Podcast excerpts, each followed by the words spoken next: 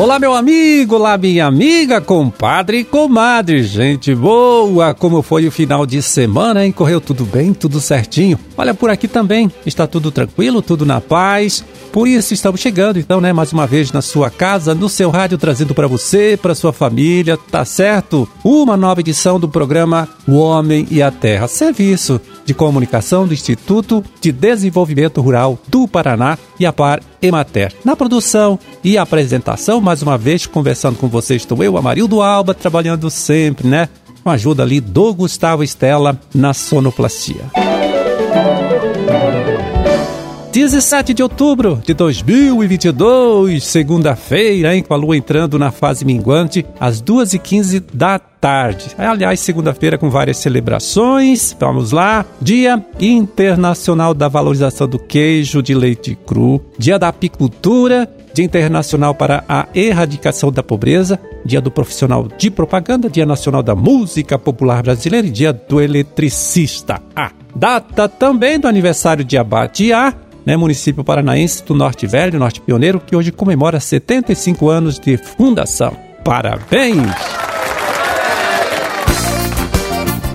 Bom, e nesse dia internacional né, de valorização do queijo de leite cru, vamos, claro, falar de queijo, né? Ou para ser mais específico, vamos falar do Prêmio Queijo Paraná. Ouvindo a extensionista Caroline Marques, engenheira de alimentos e coordenadora estadual do projeto Agroindústria aqui no IDR Paraná. Ela que começa explicando por que, viu, não podemos chamar, né, este prêmio Queijo Paraná de concurso. Tá, a maioria da gente não chama de concurso, porque quando a gente faz um concurso, a gente compara um queijo com o outro, ou um produto com o outro, todo, as pessoas são concorrentes. E nesse caso do Prêmio Queijos Paraná, a gente não vai ter essa comparação entre queijos. Cada queijo vai ser avaliado de maneira única. Então, os avaliadores eles vão é, avaliar a parte sensorial daquele queijo, vão fazer uma análise técnica daquele queijo. Isso vai resultar num formulário, né, numa ficha de avaliação, que vai ser retornada nada depois para esse produtor. Então ele vai saber o porquê daquela nota, mas ele não vai ser colocado numa situação de ser melhor ou pior do que um queijo semelhante. E nós temos, se eu não tenho nada, 14 categorias de queijos. Então são categorias de queijo de vaca, que é o mais comum. Temos categoria para queijo de búfala, de cabra e de ovelha. As inscrições já estão abertas e elas vão até março do ano que vem. O prêmio em si, com a avaliação, com a cerimônia onde nós vamos divulgar os melhores queijos, né, os queijos que vão se destacar, ela vai acontecer em 1 de junho de 2023, que é o Dia Mundial do Leite. Então os produtores têm até lá para se organizar, fazer a sua inscrição e participar do prêmio. Pois é, no noticiário nacional a gente sempre ouve, né, falar muito, muito mesmo da qualidade do queijo mineiro, do queijo feito em Minas. Aí eu aproveitei e perguntei para Carol se também o nosso queijo artesanal, queijo paranaense, hoje é, pode competir com esse mesmo produto elaborado por produtores, é, empreendedores de outros estados brasileiros. Confira a resposta que a Carol me deu sobre isso. Com certeza, nós temos tanta diversidade e tanta qualidade quanto queijo de outros estados. É, o que acontece é que Minas teve um movimento que já começou há muito mais tempo do que aqui no Paraná. Então isso trouxe essa questão cultural, essa questão histórica, reforça, né, da nossa consciência, essa questão do queijo mineiro, ele é gostoso, é a propaganda que vai fazendo. E isso vai ficando na nossa cabeça, né? Ah, eu quero queijo de Minas porque o queijo é bom. Ah, é de Minas, então eu vou provar. Então esse movimento que a gente está fazendo com prêmio é justamente para tornar conhecidos os queijos daqui. Porque muitas vezes o pessoal nem sabe que a gente também tem essa tradição e também tem uma qualidade desse produto, né?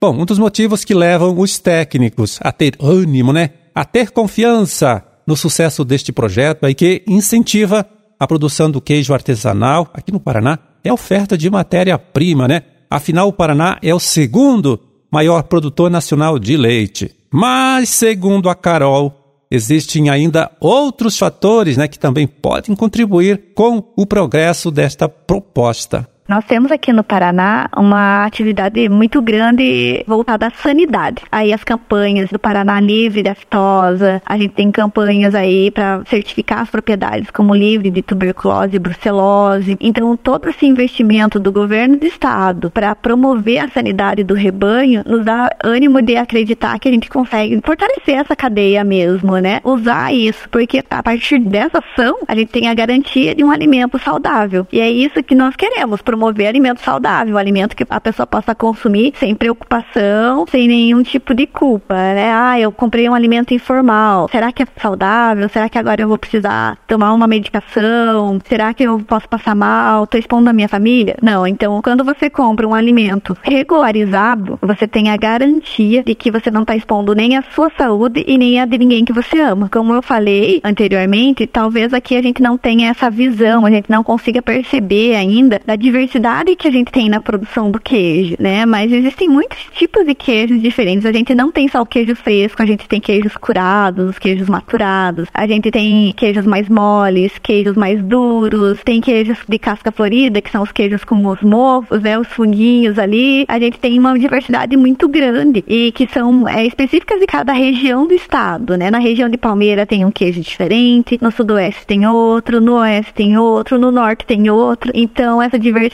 cultural e diversidade de produtos resultantes disso, né, nos anima. Nós temos com certeza mais de 50 tipos de queijos característicos do nosso estado. É só a gente explorar e conhecer e degustar. Bom, você, meu amigo, você, minha amiga, olha só, pode saber mais sobre o regulamento do Prêmio Queijo Paraná acessando o site aqui do Instituto IDR Paraná. Vai lá, anote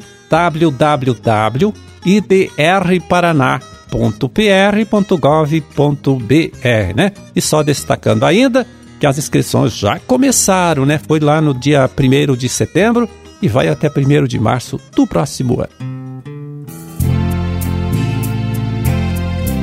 Bom, e agora vamos ver como está o mercado das principais frutas produzidas né, por agricultores paranaenses nesta época do ano e comercializadas, né, vendidas nas unidades regionais da Ciasa. São valores médios praticados nesta última sexta-feira, dia 14 de outubro. Vamos lá, na Ceasa de Londrina, abacate avocado, né? Um tipo de abacate pequeno, 145 reais a caixa com 4 quilos, caro também, hein? R$ 36,25 o quilo. Abacate manteiga, né? Este é o abacate mais comum, também 145 reais a caixa, só que esta caixa é de 23 quilos, né? O que dá R$ 6,30 o quilo. E morango, 18 reais a caixa com quatro bandejas, né? Pesando tudo um quilo, o que dá então 18 reais o quilo. Em Curitiba, tangerina murcote média R$ 65,00 a caixa com 23 quilos, R$ 2,82 o quilo. Pêssego R$ 65,00 a caixa com 10 quilos, R$ 6,50 o quilo. E pera comum R$ 60,00 a caixa com 20 quilos, R$ 3,00 o quilo. Na Ceasa de Maringá, deixa eu ver aqui, olha, banana caturra de primeira R$ 87,50 a caixa com 20 quilos, R$ 4,35 o quilo. Uva Brasil, R$ 61,00 a caixa com 7 quilos, né? R$ 8,71 o quilo da uva Brasil. E laranja pera média, R$ 42,00 a caixa com 23 quilos.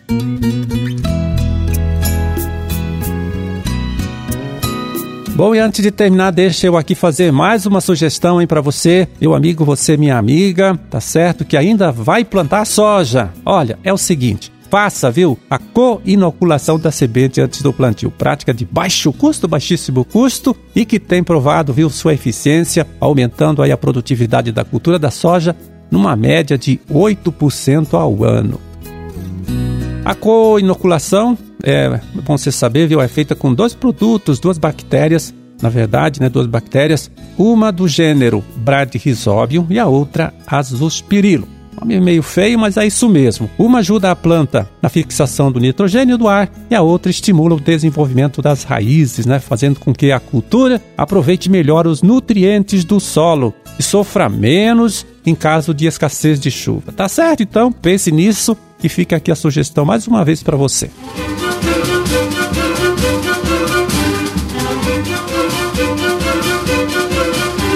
Bom, era esse o recado que a gente tinha para hoje. Vamos ficando por aqui desejando a todos vocês aí uma ótima segunda-feira, uma excelente semana de trabalho também. E até amanhã, quando a gente estará de volta aqui mais uma vez, né? Falando com você, trazendo para você, para sua família, uma nova edição do programa O Homem e a Terra. Um grande e forte abraço, né, para todos vocês aí. Fiquem com Deus e até lá.